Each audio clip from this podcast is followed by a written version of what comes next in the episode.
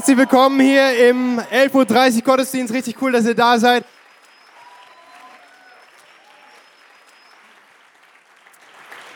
Ich möchte mal fragen, irgendjemand, der hier gesegnet wurde von dieser Predigtserie in den letzten Wochen? Ja, Gott ist besser als du denkst, haben wir gehört. Gott ist gut. Er, er, er ist einfach umwerfend. Und ich, für mich ist es ein Riesenprivileg, dass ich heute zu euch sprechen darf, weil mein Name ist quasi Programm. Das muss ich einfach mal sagen, ja. Aber Tobias, mein Name, dreimal darfst du raten, heißt Gott ist gut. Gott ist gut. Ja, was eine Ansage.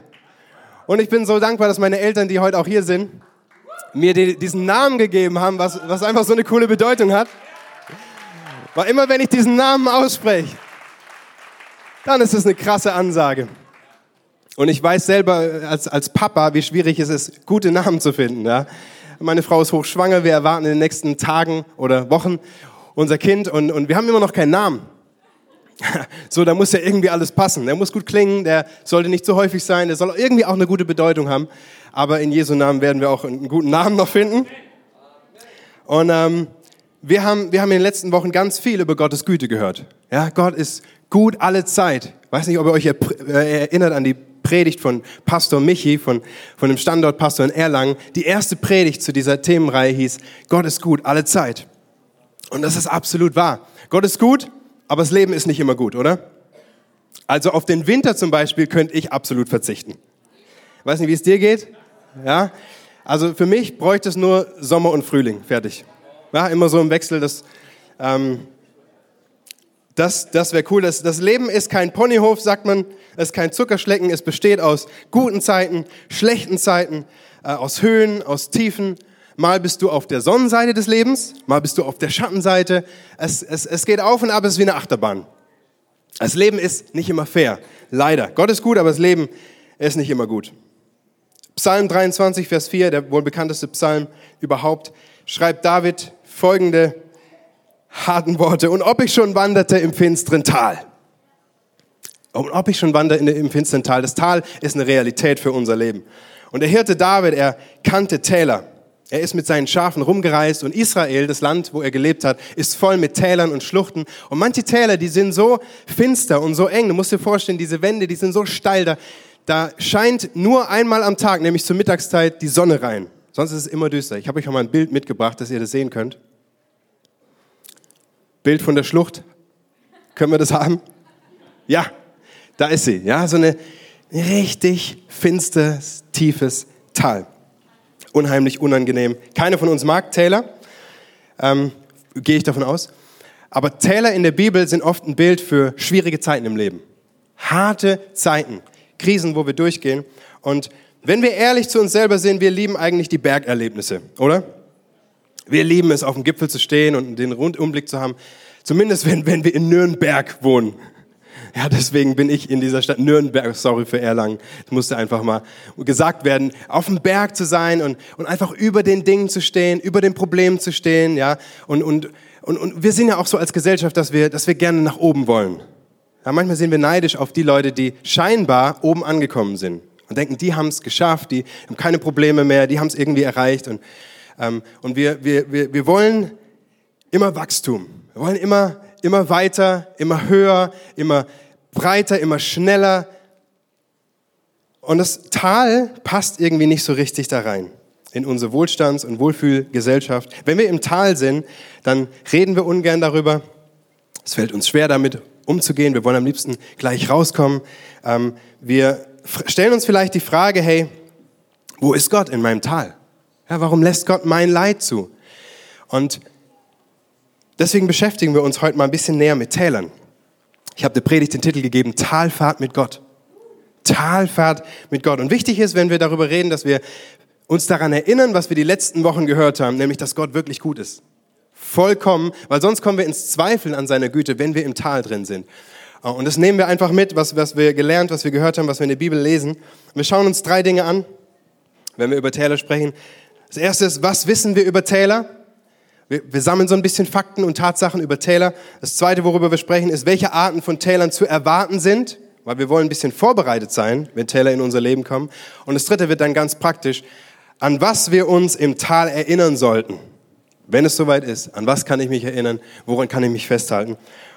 Und ähm, die Predigt ist total wichtig, auch gerade jetzt an Weihnachten.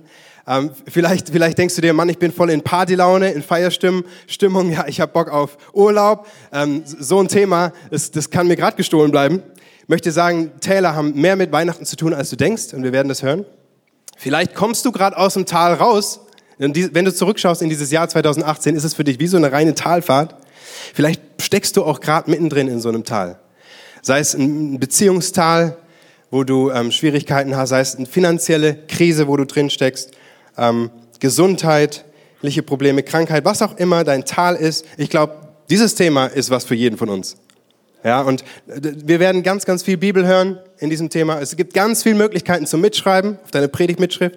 Ich ermutige dich, schreib ganz viel mit. Nimm dir es mit nach Hause. Ähm, heft es irgendwo ab in die Schublade oder an den Kühlschrank, wo du es rausholen kannst, wenn du im Tal drin bist. Ja, und ähm, weil egal wo wir drin stehen, das ist schon der erste Punkt, was wir über Täler wissen. Täler sind unvermeidlich. Täler sind unvermeidlich, sie sind Teil des Lebens. Sie sind unvermeidlich, sie sind Teil des Lebens. Sie, du, kannst, du kommst nicht drum rum um ein Tal. Wäre schön, wenn man, bei, wenn man so eine Stauumfahrung hätte, ja, einen Umweg rum um das Tal, aber du musst da durch, ob du willst oder nicht. Entweder du kommst gerade aus dem Tal, du bist mittendrin oder kurz davor, in ein Tal zu gehen. Die Frage ist nicht, ob du in ein Tal gehen wirst, die Frage ist wann. Frage ist nicht, ob du in ein Tal gehen wirst, die Frage ist, wann wirst du reingehen und du wirst Niederlagen erleben in deinem Leben. Du wirst ähm, Entmutigung erfahren, du wirst vielleicht depressive Fahren, äh, Phasen haben in deinem Leben und sie sind einfach Teil des Lebens, sie gehören dazu. Als Gott sein Volk Israel aus Ägypten befreite, hat er, zu, hat er ihnen eine Verheißung gegeben für ein wunderschönes Land, das Land Kanaan. Und er hat folgende Worte über dieses Land gesagt, 5. Mose 11, Vers 11. Und das Land, in das ihr zieht, um es in Besitz zu nehmen, ist ein Land mit Bergen und Tälern. Das Land, in das ihr zieht, um es in Besitz zu nehmen, ist ein Land mit Bergen und Tälern. Und wir, wir ähm, verbildlichen das mal und, und, und übertragen das auf, auf Täler, auf schwierige Zeiten in unserem Leben. Du kannst im verheißenen Land wohnen, in der Berufung Gottes sein, voll im Willen Gottes drin sein und trotzdem nicht auf dem Berggipfel sein. Irgendjemand Amen dazu? Es ist, es ist eine, eine harte, aber wahre Tatsache, dass Täler ein Teil sind von Gottes Plan für dein Leben. Sie sind unvermeidlich. Sie gehören mit dazu. Manchmal denken wir so, oh, jetzt habe ich es erreicht. Jetzt habe ich den Traumjob endlich bekommen oder den Traumpartner, auf den ich schon so lange gewartet habe. Jetzt, jetzt bin ich Gott endlich nah, jetzt lebe ich in meiner Berufung. Und wenn dann plötzlich ein, Tal uns trifft, dann sind wir vollkommen erschüttert und perplex. Wie kann das passieren? Aber ich will dir sagen, Täler, Täler gehören mit dazu. Auch in deinem Leben. 1. Petrus 4, Vers 12 steht, liebe Freunde, wundert euch nicht über die Nöte, die wie ein Feuersturm über euch hereingebrochen sind und durch die euer Glaube auf die Probe gestellt wird. Denkt nicht, dass euch damit etwas Ungewöhnliches zustößt. Wundert euch nicht. Wundert euch nicht. Ähm, seid nicht überrascht. Ja, Täler sind das Normalste der Welt. Sie sind so sicher wie das Amen in der Kirche. Amen. Sie gehören dazu. Sag nicht, warum ich? Sag, warum nicht ich? Warum nicht ich? Du hast Probleme in deinem Leben nicht, weil du ein schlechter Mensch bist, sondern einfach nur, weil du Mensch bist. Sie sind Teil des Lebens. Das Zweite ist, Täler sind unparteiisch. Sie begegnen jedem. Sie sind unparteiisch. Sie begegnen jedem. Täler sind nicht irgendwie wählerisch, dass sie bestimmte Leute auswählen und andere übersehen. Sie, sie sind objektiv. Sie sind unbefangen und gute Dinge begegnen schlechten Menschen und schlechte Dinge begegnen guten Menschen. Ist leider wahr. Ähm, Psalm 34, Vers 20 steht, zwar bleiben auf, auch dem, der sich zu Gott hält, Schmerz und Leid nicht erspart, doch aus allem befreit ihn der Herr. Es bleiben dem, der sich zu Gott hält, Schmerz und Leid nicht erspart. Jeder hat Probleme, auch Christen. Auch ich habe Probleme in meinem Leben und auch du hast Probleme. Ähm, wir leben einfach in einer gefallenen und unvollkommenen Welt und, und, und, und Täler gehören dazu, zu dieser Welt. Es ist nicht perfekt. Keiner von uns ist immun dagegen. Keiner von uns kann eine Versicherung abschließen gegen Täler. Die, die, sind, die sind einfach unparteiisch. Ja, jeder hat Probleme, nicht nur du. Ganz wichtig für einige von uns, das heute zu hören, weil manchmal denken wir ja, ich, ich bin der Einzige, dem es schlecht geht. Ja, ich Unglücksrabe, ich Pechvogel, immer haben die anderen Glück, aber ich. Ähm, aber es stimmt einfach nicht, sondern Täler sind unparteiisch. Sie begegnen jedem. Das dritte ist, Täler sind unberechenbar. Sie kommen ohne Vorwarnung. Du kannst sie nicht vorhersehen, sie sind nicht planbar und sie kommen meistens zur schlechtesten Zeit. Dann, wenn du überhaupt nicht damit rechnest und es überhaupt nicht gebrauchen kannst. Aber stell dir mal vor, du könntest Täler einplanen in deinen Terminkalender. guckst du durch 2019, sagst Januar, Februar, okay, im März hätte ich mal Zeit für, für eine Krise. Da ist noch nicht so viel los, also da kann es gern kommen. Das wäre doch zu schön, um wahr zu sein, aber Fakt ist, dass sie komplett unberechenbar sind und meistens urplötzlich kommen, völlig aus dem Nichts. Vielleicht hast du es schon mal erlebt, dass ein Tag gut angefangen hat, richtig gut. Und, und in einem Augenblick auf den anderen ist es richtig bergab gegangen. Ein Anruf genügt, eine Textmessage, irgendeine Entscheidung, die eine Person getroffen hat, für die du gar nichts kannst und, und plötzlich geht es richtig den Bach runter. Sprüche 27, Vers 1 steht, Rühme dich nicht des morgigen Tages, denn du weißt nicht, was der Tag bringt. Du weißt es einfach nicht. Es gibt da kein Radar, es gibt da keine Vorhersage. Sie kommen ohne Vorhersage. Teile sind unvermeidlich, Teile sind unparteiisch, Teile sind unberechenbar. Sie sind Teil des Lebens, sie begegnen jedem und sie kommen ohne Vorwarnung. Das ist die harte Wahrheit. Aber jetzt wollen wir mal ein bisschen tiefer gehen und uns, und uns Täler anschauen, die jeden von uns begegnen werden im Leben. Es gibt in der Bibel verschiedene Täler, also viele Täler und viele davon sind auch benannt. Sie haben einen hebräischen Namen und haben auch eine, eine, eine sinnbildliche Bedeutung, eine tiefere Bedeutung. Und ich habe mal drei für uns rausgepickt. Drei Täler, durch die du vielleicht schon gegangen bist, das ein oder andere, aber durch die jeder von uns wahrscheinlich gehen wird. Und ähm, welche Arten von Täler zu erwarten sind. So, das erste Tal ist das Tal Siddim. Lass uns mal gemeinsam sagen. Das Tal Siddim. Siddim. Und Siddim sehen wir in 1. Mose 14, da geht es um eine große Schlacht. Weiß nicht, wer von euch Herr der Ringe gesehen oder gelesen hat. Ja, irgendwelche Leute. Und, und dann wisst ihr was, vielleicht auch, was die letzte Schlacht war in Herr der Ringe. Das ist die Schlacht der fünf Heere. Monumentale, epische Schlacht. Hier in 1. Mose 14 sind neun Heere beteiligt. Das ist nochmal um einiges größer. Neun Heere, ein Riesending. Ich fasse uns das zusammen. Wir lesen in 1. Mose 14, dass, dass vier gegen fünf Heere sich zusammengetan haben. Also zwei Parteien, die einen waren fünf, die anderen vier. In dem Fünfer, in der Fünferpartei waren die Könige von Sodom und Gomorra mit dabei. Das kennt man aus der Bibel, so bevor Gott diese, diese Städte zerstört hat. Und sie haben sich aufgelehnt gegen die Herrscher, die über ihnen waren. Und, und diese Herrscher haben sich auch wieder zusammengetan mit anderen Mächten. Und dann gab es einen Fight. Und der Fight hat äh, stattgefunden im Siddim-Tal. Vers 3. Sie, ähm, oder wir lesen, wir lesen ähm, Vers 3, die Könige von Sodom, Gomorra und andere hatten ein Bündnis geschlossen und waren mit ihren Heeren ins Siddim-Tal gezogen, wo heute das Tote Meer ist. Also das Tote Meer gab es erst, nachdem Sodom und Gomorra verbrannt wurde von Gott. Vorher war da das Siddim-Tal. Und dann lesen wir in Vers 10, das Siddim-Tal war voller Teergruben, so, so klebrige, klebrige Erdharz, Asphaltgruben. Und die Könige von Sodom und Gomorra mussten fliehen und fielen dort hinein. Die unterlegene Partei, die am Verlieren war, rannte weg, stolperte, fiel hin und blieb stecken. Ich sage das nochmal. Sie rannte weg, sie stolperte in diesen Teergruben, sie fiel hin und blieb stecken. Vielleicht kennst du solche Momente in deinem Leben, wie in diesem Sidimtal, wo du vor irgendetwas davonläufst, vielleicht von einer Verantwortung oder so, und du stolperst, du fällst hin und du bleibst stecken. Du kommst nicht raus aus eigener Kraft. Du hast es vielleicht schon probiert, aber es geht einfach nicht weiter. Du steckst fest in Siddim. Und das Tal Siddim steht für Versagen in unserem Leben. Steht für Versagen, für Misserfolg, für Verlo Ver Verlieren, Scheitern. Ja? Etwas, wo du stolperst, fällst und stecken bleibst. Und ich möchte dich fragen, was ist momentan dein Siddim? Was ist momentan dein Siddim? Wo fühlst du dich als Verlierer oder Versager in deinem Leben? Vielleicht irgendeine Beziehung, wo du drin steckst, die dir nicht gut tut, die dir Kraft raubt und du, du kommst aber einfach nicht los davon. Oder eine Abhängigkeit von dieser bestimmten Sache, an äh, eine schlechte Gewohnheit und du kommst nicht raus, du, du steckst fest. Siddim ist auch der Ort, den du unbedingt vergessen willst, weil er steht für öffentliches Versagen. Musst du dir vorstellen, die Könige sind weggelaufen, weil sie verloren haben und es war schon mal eine Schande an sich, dass, dass jemand wegrennt ähm, und dann sind sie auch noch auf frischer Tat ertappt worden. Das war peinlich. Das war eine öffentliche Schande. Und vielleicht ist es in deinem Leben auch so, dass du, dass du ein Versagen hast oder dich da fühlst in einem Bereich und du würdest am liebsten unter den Teppich kehren, aber die anderen kriegen es einfach mit. Und es ist, ähm, und du steckst fest, du kommst nicht raus. Das Tal Siddim. Das zweite Tal ist das Tal Eschkol. Sag mal alle Eschkol. Eschkol.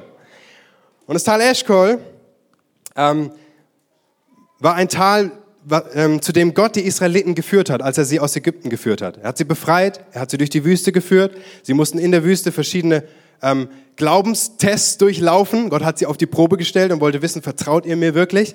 Und die größte Probe, die kam dann im Tal Siddim, wo Mose zwölf Kundschafter ausgesandt hat in dieses verheißene Land. Die sollten es erforschen. Und dann lesen wir in 4. Mose Kapitel 13, Abvers 23, da kamen die Kundschafter ins Eschkoltal.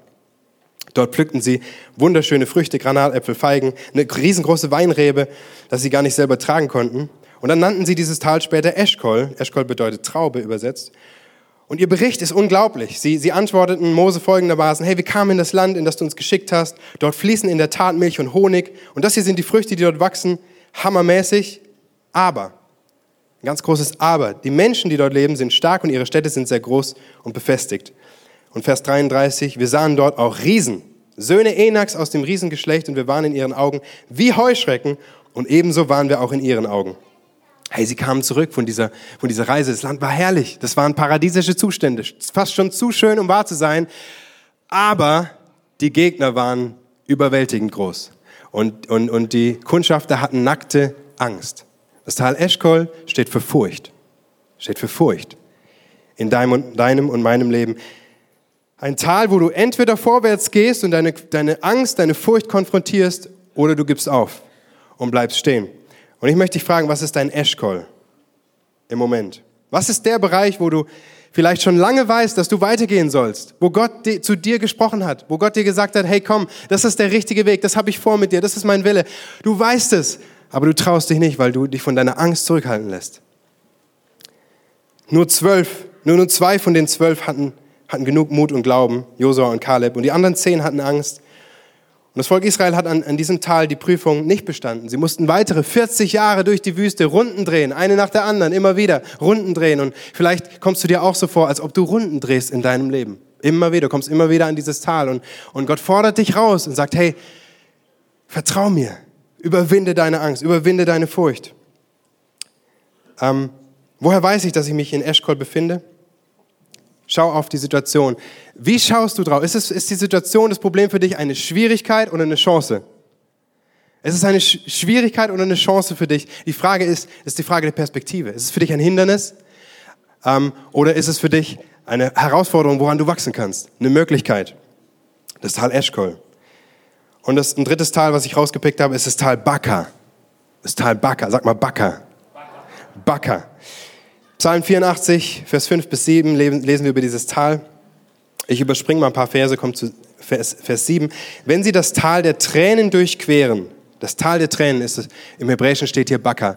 Es ist, es ist, ein, es ist ein Tal der Tränen, es, ist, es steht für Weinen, für Weinen, das könnt ihr gerne eintragen, Weinen einfach, Kummer, Leid, Trauer, egal in welcher Form. Und es, ist, es war eine Wüste, eine trockene Wüste in Israel, das Tal Baka. Jeder, der nach Jerusalem wollte, in die Hauptstadt, musste durch dieses Tal durch. In diesem Tal ist nichts gewachsen. Da war keine Frucht. Das war einfach, das war einfach, einfach eine Dürre. Und, und, und, und wenn du da drin bist, dann fühlst du dich einfach ausgetrocknet. Ohne Gefühle oder vielleicht sogar allein. Von Gott, von Menschen allein gelassen, vielleicht von deinem Partner allein gelassen. Du, du hast keine Energie, keine Freude im Leben.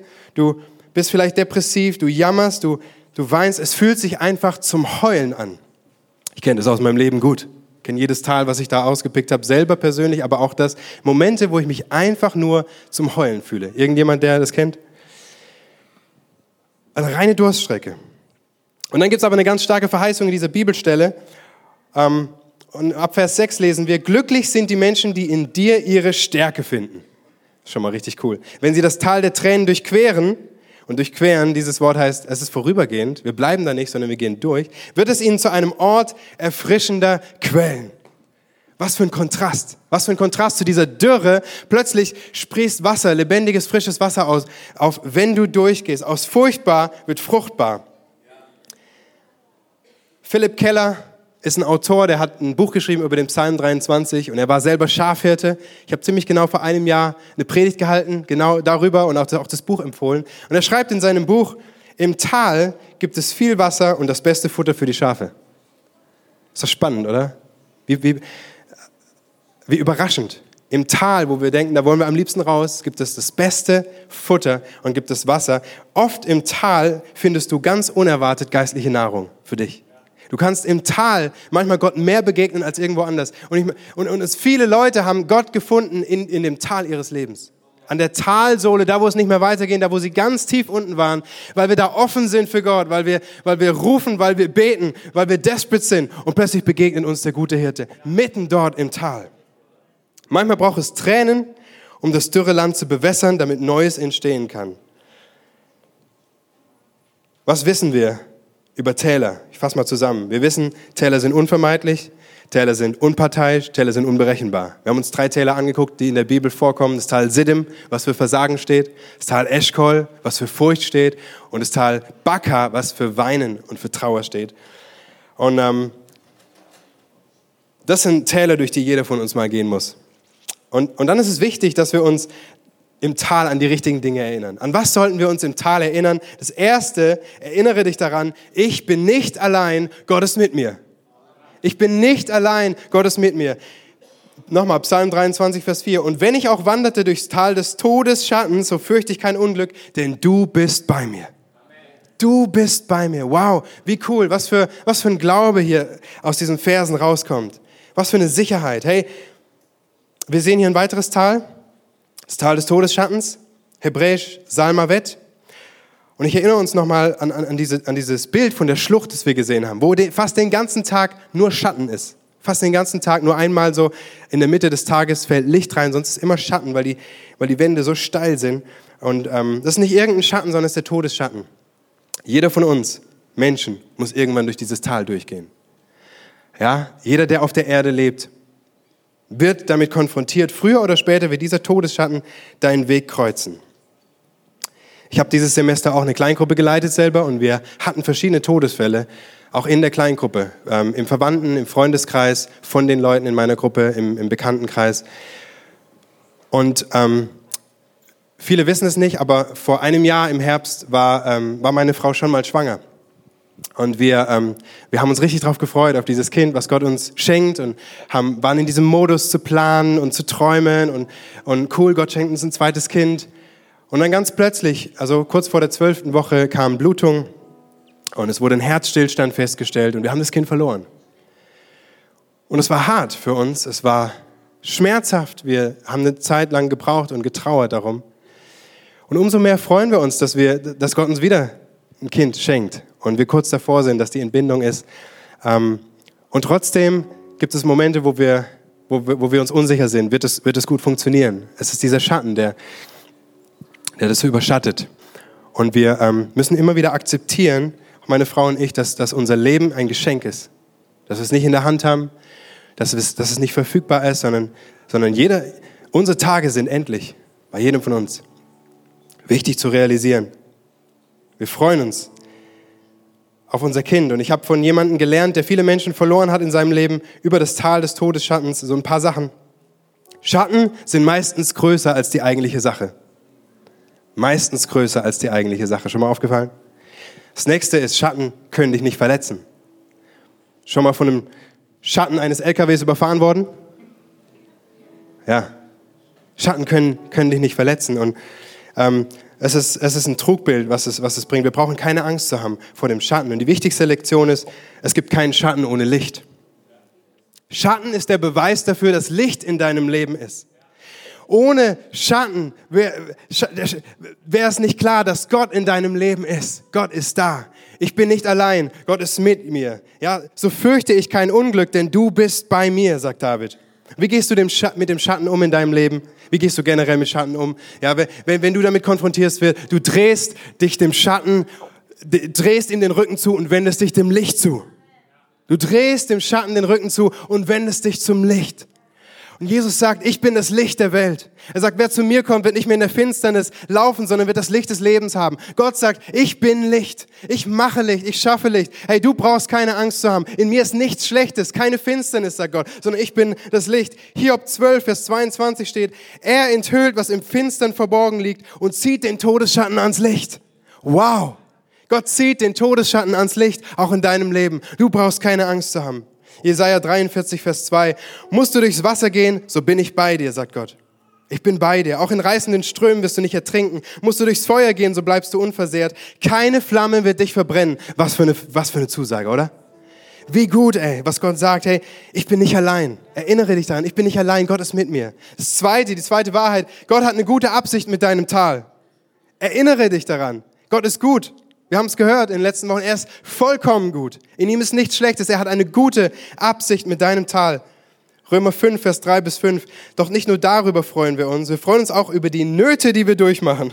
Denn wir wissen, Bedrängnis bewirkt Ausdauer, Ausdauer bewirkt Bewährung, Bewährung Hoffnung. Und in unserer Hoffnung werden wir nicht enttäuscht. Denn die Liebe Gottes ist ausgegossen in unser Herzen durch den Heiligen Geist, der uns gegeben ist. Hey, Nöte in deinem Leben bewirken Ausdauer, bewirken Bewährung, bewirken Hoffnung. Du wirst innerlich stark werden in den Tälern, in denen du drin steckst. Ja, du wirst innerlich aufgebaut. Gott möchte dir Charakter und Reife beibringen, dass du, dass du unabhängig bist von deinen Gefühlen und den Umständen, dass du drüber stehen kannst, innerlich, äußerlich Stärke, Resilienz hast. Psalm 84, Vers 6 bis 8 haben wir schon vorhin gehört bei Bakker. Ich lese es uns nochmal. Glücklich sind die Menschen, die in dir Stärke finden. Wenn sie das Tal der Tränen durchqueren, wird es ihnen zu einem Ort erfrischender Quellen. Mit jedem Schritt wächst ihre Kraft. Mit jedem Schritt wächst ihre Kraft, bis sie vor Gott in Zion stehen. Hey, in anderen Übersetzungen steht hier, sie gehen von Kraft zu Kraft. Sie gehen von Sieg zu Sieg, von Herrlichkeit zu Herrlichkeit. Darüber kommt man schon eine ganze Predigt halten. Aber das ist so stark, dass, dass, dass unser Glaube aufgebaut wird, wenn wir in Bewegung sind. Ja, Gott möchte uns zum Next Level von Reife führen. Aber es braucht Schritte in deinem Leben. Egal wie klein oder groß die Schritte sind, aber du musst in Bewegung bleiben. Bleib nicht stehen. Stillstand ist Rückschritt. Bleib nicht stehen. Und wir haben uns das als Kirche auch so auch so zu, ähm, zu Herzen genommen, dass wir sagen, wir wollen Schritte gehen als Kirche. Wir wünschen uns und wir beten dafür, dass jeder von uns seinen nächsten Schritt gehen kann mit Gott, weil jeder steht irgendwo anders, aber jeder hat einen nächsten Schritt. Und ich weiß nicht, was dein nächster Schritt ist, aber ich ermutige dich, dass du auch Gott fragst für das Jahr 2019, Gott, was ist mein nächster Schritt? Gott, wo kann ich gehen? Wo kann ich vorwärts gehen? Und ähm, vielleicht ist es eine Kleingruppe. Du warst noch nie dabei in einer Kleingruppe. Vielleicht ist es für dich dran, in eine Kleingruppe zu gehen und zu erleben, ich bin nicht allein mit meinen Problemen. Da gibt's andere und es ist viel schöner, zusammen durch Täler zu gehen. Hey, vielleicht ist es für dich dran, dass du Next Steps mal echt besuchst und dass du erfährst, das Leben besteht nicht nur aus Ups und Downs, sondern es gibt einen tieferen Sinn für dein Leben. Gott hat was vor mit dir. Vielleicht ist es dran, dass du Teil des Dream Teams wirst, irgendeines Teams bei uns und erlebst, was für eine Erfüllung das ist, wenn du einen Unterschied machst im Leben von anderen. Wenn du anderen Menschen dienst, die selber im Tal drin sind. Hey, das ist grandios.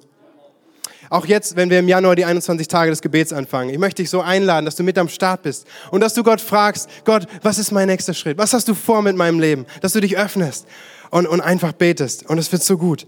Lass uns Schritte gehen. Gott hat eine gute Absicht mit meinem Tal. Und nebenbei, wenn wir durch Täler gehen und rauskommen, haben wir viel mehr Verständnis und Mitgefühl für andere Leute, die durch dasselbe Tal gehen. Viel mehr. Wir können anderen Menschen echt dienen und Unterschiede in ihrem Leben machen, weil wir selber wissen, wie sich das anfühlt. Erinnere dich daran, das Letzte, die Belohnung wird ewig Bestand haben. Die Belohnung wird ewig Bestand haben. 2. Korinther 4, Vers 17. Denn unsere jetzigen Sorgen und Schwierigkeiten sind nur gering und von kurzer Dauer, doch sie bewirken in uns eine unermesslich große Herrlichkeit, die ewig andauern wird. Eine unermesslich große Herrlichkeit, Freunde, das können wir uns gar nicht vorstellen, wie, wie, wie genial der Himmel ist. Das können wir uns nicht in den kühnsten Träumen ausmalen, was, was im Himmel auf uns wartet. Und wir werden lachen, wenn wir im Himmel sind und um uns schauen und denken, was habe ich so gejammert in den Teilen meines Lebens. Wir werden alles vergessen. Und es ist so stark, was uns erwartet, diese Herrlichkeit. Ähm, wie kommst du durch den Tunnel durch? Indem du auf das Licht am Ende schaust. Schau auf das, dass, dass, dass, dass es zeitweilig, dass es temporär ist. Es wird nicht andauern, dein Tal. Ich weiß nicht, wo, wie dein Tal aussieht, wo du gerade durchgehst, ob es Existenzprobleme sind, ob du arbeitslos bist, vielleicht körperlich oder psychisch krank bist, was auch immer es ist. Auch Christen werden nicht davon verschont, haben wir gehört. Ja, auch wir haben Unfälle, wir haben Ungerechtigkeit, wir, wir haben familiäre Schwierigkeiten. All das ist gleich, aber es gibt einen Unterschied zwischen Christen und Leuten, die nicht an Jesus glauben. Wir haben eine Hoffnung. Wir haben eine Hoffnung, eine Hoffnung auf die Ewigkeit mit Gott. Wir, wir, wir wissen, es wird eine Zeit geben, wo alles Leid weggetan wird, jede Träne wird weggetan werden. Es wird keine Täler mehr geben im Himmel. Wie cool. Wie stark. Ich möchte ich möchte es mal zusammenfassen, was wir gehört haben. Wir haben über Täler gesprochen, was wir über Täler wissen, so die Fakten. Wir haben uns ein paar Täler angeschaut, die jedem von uns begegnen werden. Ja, Täler, die zu erwarten sind. Und wir haben ganz praktisch darüber gesprochen, an was wir uns im Tal erinnern sollten. Gott ist gut, ich bin nicht allein, er ist mit mir. Ähm, und ich finde es so stark, dass wir gerade jetzt an Weihnachten, vor Heiligabend, dass wir, dass, dass wir einen Gott haben, der Täler aus erster Hand kennt. Weil Gott kam auf diese Welt und er hat sich entschieden, in unsere Täler hineinzukommen. Er hat sich entschieden auf einen Weg, der steinig ist, mit Tälern. Und wir feiern das morgen. Gott wurde Mensch. Philippa 2, Vers 6 bis 8 steht, obwohl er, Jesus, Gott war, bestand er nicht auf seinen göttlichen Rechten. Er verzichtete auf alles. Er nahm die niedrige Stellung eines Dieners an und wurde als Mensch geboren und als solcher erkannt. Er erniedrigte sich selbst und war gehorsam bis zum Tod, indem er wie ein Verbrecher am Kreuz starb. Jesus verließ, die Herrlichkeit und Pracht des Himmels, um uns gleich zu werden um uns nah zu sein, in unsere Täler reinzukommen. Weihnachten bedeutet, Gott, Gott kommt ins Tal. Immanuel bedeutet, Gott ist mit uns. Er ist mit uns, er ist uns nah. Was für eine Hoffnung, ja. Ähm, er versteht dich. Egal durch welches Tal du gehst, du darfst wissen, Jesus versteht dich vollkommen, denn er ist durch, der selbst durchgegangen. Er begleitet dich und er führt dich durch das Tal, aus dem Tal heraus auf den ewigen Berg. Die Frage ist, vertraust du dem Hirten? Psalm 23 schreibt David, der Herr ist mein Hirte. Er ist nicht der Hirte von XY, er ist mein Hirte. Mir wird nichts mangeln. Und wenn wir uns diesen Psalm so reinziehen, dann sehen wir in den ersten drei Versen, dass David über die guten Zeiten im Leben spricht. Er spricht darüber, dass, dass, wir kein, dass er keinen Mangel hat und Gott führt ihn und, und, und, und er sorgt für Sicherheit und Trost und all diese guten Dinge, aber es ist immer in der dritten Person. Er, er ist mein Hirte. Aber ab Vers 4 ändert sich das plötzlich in die Du-Form und es wird in die zweite Person, es wird viel persönlicher. Am tiefsten Punkt deines Lebens kommt Gott dir am allernächsten. Am tiefsten Punkt, da wo du nicht mehr weiter weißt, in der Talsohle ist Gott dir am nächsten, auch wenn du ihn nicht fühlst. Er ist da. Die Frage ist, ist Jesus für dich ein Er oder ein Du? Ist er ein, ein unpersönliches Wesen, dieser Gott, distanziert, fern, irgendwo da draußen? Oder ist er ein persönlicher Du? Er ist, er ist dein Hirte. Das macht den Unterschied. David hat sich entschieden, er hat gesagt, Psalm 73, Vers 28, ich aber setze mein Vertrauen auf dich, meinen Herrn. Dir nahe zu sein ist mein ganzes Glück. Ich setze mein Vertrauen auf dich, Jesus. Und die Frage ist, vertraust du dem Hirten? Täler kommen und gehen in unserem Leben. Das ist so, da müssen wir mit klarkommen, da müssen wir durch. Aber die entscheidende Frage ist, wie kommst du durch? Und ich sage dir, besser eine Talfahrt mit Gott als ohne Gott. Besser eine Talfahrt mit Gott als ohne Gott.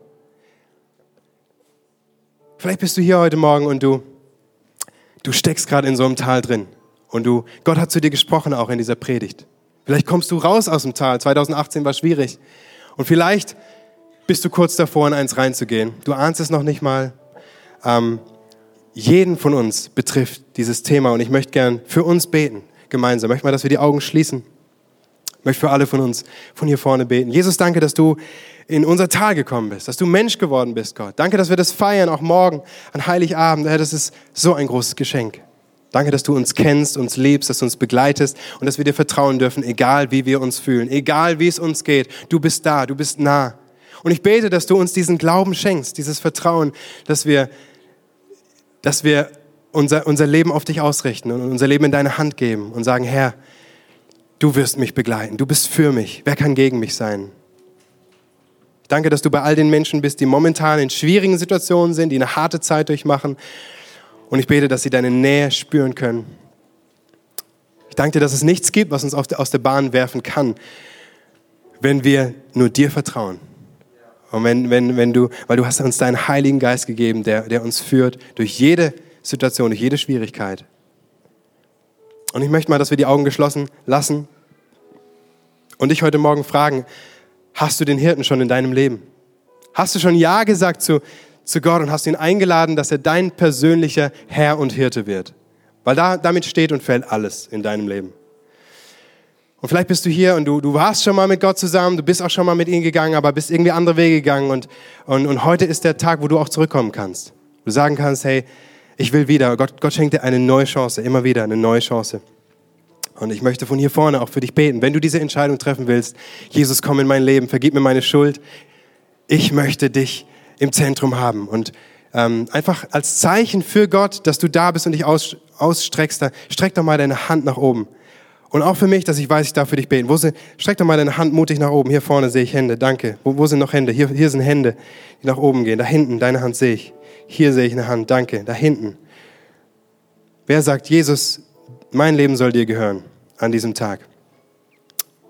Lass uns beten. Danke, Vater, für, für, für dein Angebot der absoluten Gnade. Danke, dass du ans Kreuz gegangen bist, Jesus, und uns alle unsere Schuld vergeben hast. Danke für die Menschen, die das heute auch so klar empfangen haben und die berührt wurden. Und, und, und, und, und danke, dass du ihnen ein neues Leben schenkst.